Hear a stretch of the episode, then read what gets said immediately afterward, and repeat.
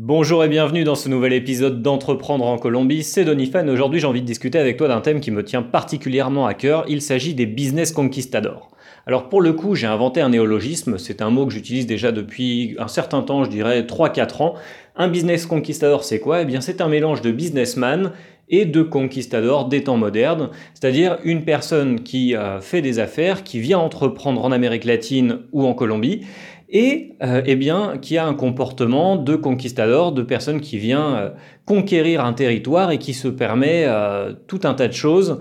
eh bien qu'il ne se permettrait pas sur le territoire national où il est né, dans son pays d'origine ou ailleurs. Et pour moi, c'est vraiment le, le, style d'expatrié, le genre de personne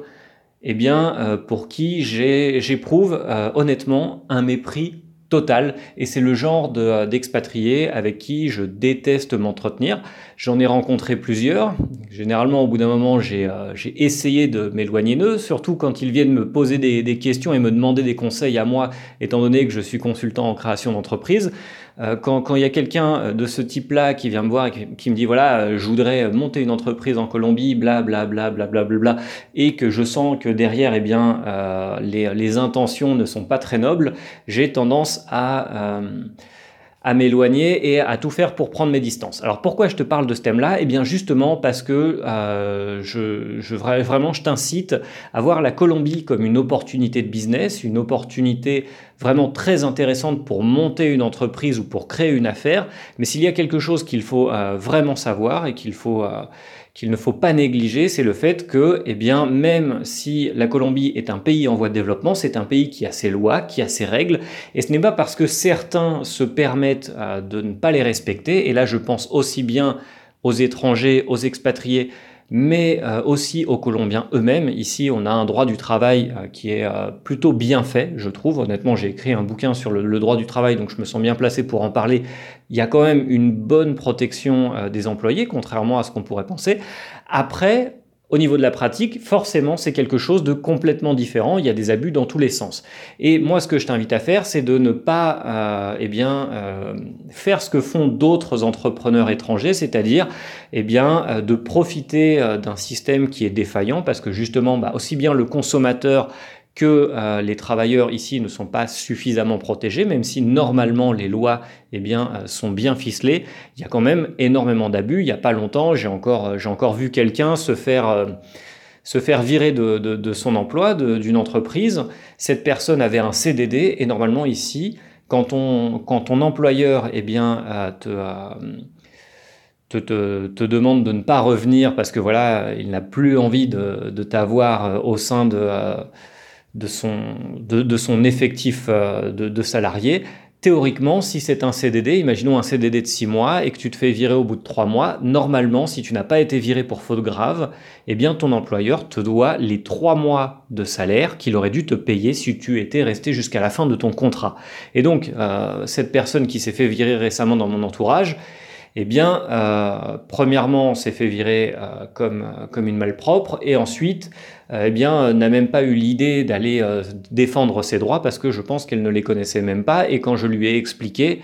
bah, elle a préféré laisser tomber parce qu'elle était persuadée que de toute façon, elle ne gagnerait rien à essayer de, euh, se rebeller. Et j'ai connu, alors là, je parle d'une entreprise colombienne, 100% colombienne, un employeur colombien qui a beaucoup de ressources et qui pourrait justement de toute façon euh, payer euh, ces trois mois de, salaire qu'il devait payer. Mais euh, j'ai aussi dans ma liste d'entrepreneurs et d'impresarios eh bien, un peu véreux,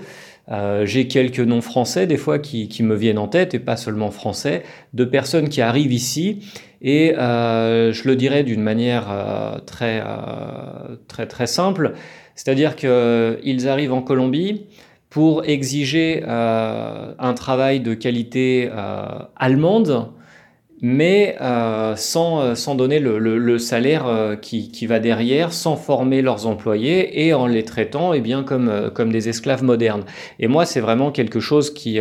qui, me, qui me choque Euh, d'autant plus que généralement ce sont ces mêmes expatriés eh qui se permettent de critiquer la Colombie et de dire oui, euh, en France on a quand même ça, on a la sécurité sociale, on a l'éducation gratuite, euh, on a des plus jolies routes, les gens savent conduire, etc. Mais derrière, ce sont des entrepreneurs sans foi ni loi qui viennent ici ou dans d'autres pays. Je sais que ça arrive dans plein d'autres pays, pas seulement la Colombie, et bien finalement qui pour essayer de tirer leur épingle du jeu, eh bien, euh, enfreignent toutes les lois et toutes les règles euh, morales, euh, éthiques et légales possibles. Et c'est vraiment quelque chose qui, personnellement, me débecte. Et de toute façon, par expérience, de ce que j'ai vu autour de moi, la plupart des personnes qui ont ce genre de démarche, qui ont ce genre de, qui appliquent ce genre de procédés, qui sont pour moi malveillants, eh bien, au final, ne réussissent jamais vraiment dans, le monde des affaires. Parce que le monde des affaires, euh, pour bien euh, réussir à y faire sa place, faut euh, essayer de travailler de manière gagnant-gagnant, gana-gana comme on dit, comme on dit ici, c'est-à-dire que aussi bien avec vos alliés stratégiques qu'avec les autres entreprises ou avec vos employés, si vous avez une relation qui est déséquilibrée,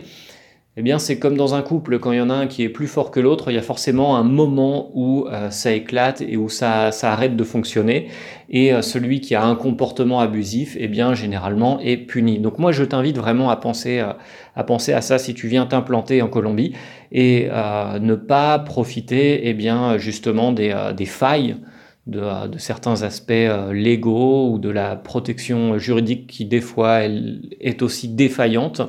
et euh, vraiment prendre soin de tes employés parce que de toute façon,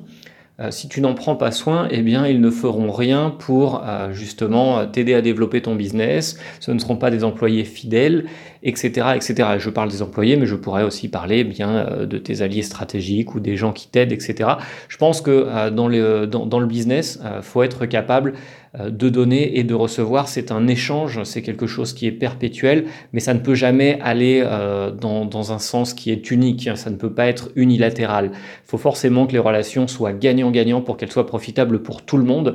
Et euh, c'est quelque chose qui manque un petit peu en Colombie. J'en avais déjà parlé dans un autre podcast. Les Colombiens ont du mal à faire confiance à d'autres personnes, mais c'est justement parce que, eh bien, certainement qu'il y a un, passé, un historique, les, gens ont été déçus par d'autres personnes, donc dans ce sens-là, ça entraîne, on va dire, euh, un cercle, euh, un cercle vicieux.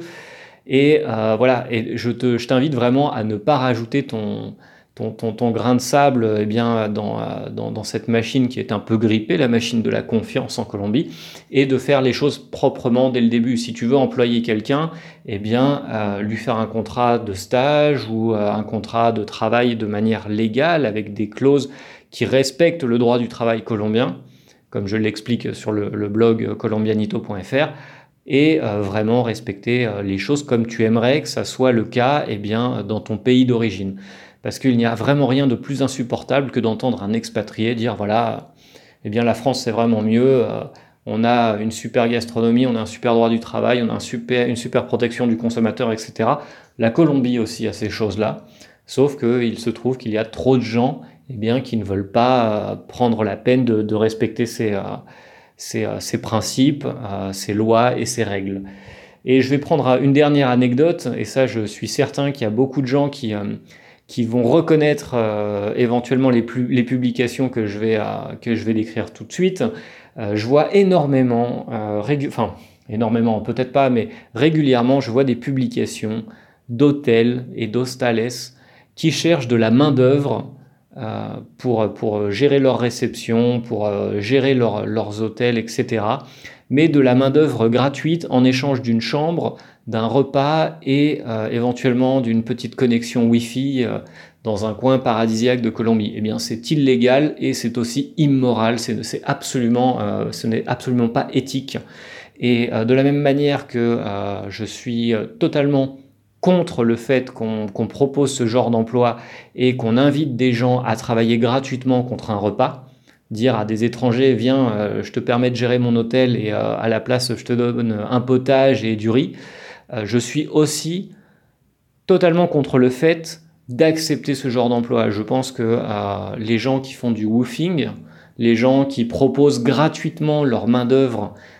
pour faire du travail paysan ou du travail manuel dans des zones reculées de Colombie juste en échange du gîte et du couvert, ces personnes-là aussi ont leur part de responsabilité, ont leur part de culpabilité dans le fait que eh bien, des pays comme la Colombie n'avancent pas et se bloquent. Parce que chaque fois que quelqu'un accepte de faire du woofing, chaque fois que quelqu'un accepte de recevoir euh, seulement un repas et euh, le gîte en échange de, euh, son travail, en échange de, se prêter, de, prêter son service en tant que main-d'œuvre, eh bien, il y a un paysan colombien qui n'a plus de, job, il y a un agriculteur qui, qui, perd, qui perd des revenus, il y a quelqu'un qui a des compétences manuelles, eh bien, qui n'arrive plus à les vendre, et ça aussi, ça tue le marché en ça tue le marché en interne en Colombie. Donc voilà, il ces deux types d'expatriés, pour moi, sont des personnes qui ne qui n'apportent absolument rien à la Colombie. Ceux qui se servent de leurs employés comme des esclaves modernes parce qu'ils pensent qu'ils sont dans un pays où tout est possible et tout est permis, et non, ce n'est pas le cas. Et ceux qui viennent et qui font ce que moi j'appellerais honnêtement euh, de la prostitution laborale, c'est-à-dire que voilà, tu viens là et euh, tu offres ta main-d'œuvre gratuitement, et en échange, euh, bah, qu'est-ce qui se passe? Il y a des honnêtes gens qui perdent leur taf. Déjà qu'ils gagnaient pas forcément beaucoup, et bien maintenant ils ne peuvent absolument plus, plus gagner d'argent parce que eh bien il y a des, euh, gentils, des gentils gringos. Je déteste ce mot gringo, mais là pour le coup je pense qu'il vaut la peine d'être utilisé. il y a des gentils gringos qui viennent euh, offrir leurs services gratuitement contre, contre un potage et, un peu de riz. Et voilà, donc c'était euh, peut-être un, podcast un peu coup de gueule, mais ça fait très longtemps que j'avais envie de parler de ça et j'avais envie d'écrire un article sur le thème. Mais euh, c'est quelque chose euh, qui, je pense, passe beaucoup mieux d'un point de vue oral. Alors n'hésite pas à, commenter si tu es un accro du woofing et tu penses que c'est le meilleur système qui soit pour voyager. N'hésite pas, tu as le droit d'avoir ton point de ton point de vue. Euh, si tu penses que être un business conquistador c'est vraiment génial et euh, qu'il faut justement eh bien se euh, qu'il faut justement abuser et réabuser des, des, du manque de protection juridique qui existe en Colombie, n'hésite pas, tu as le droit de commenter, je suis totalement ouvert aux, avis des autres. Et si tu es de mon avis, tu peux aussi commenter et euh, et, rajouter ton avis sous cette vidéo, sous ce podcast. Je te dis à demain, on se retrouvera pour discuter encore de business et d'expatriation en Colombie. Voilà, je te souhaite une bonne soirée ou une bonne matinée, dépendant de, en, fonction de ton créneau. je suis désolé, c'est l'émotion, en fonction de ton créneau horaire. Voilà, bonne journée ou bonne soirée, à bientôt.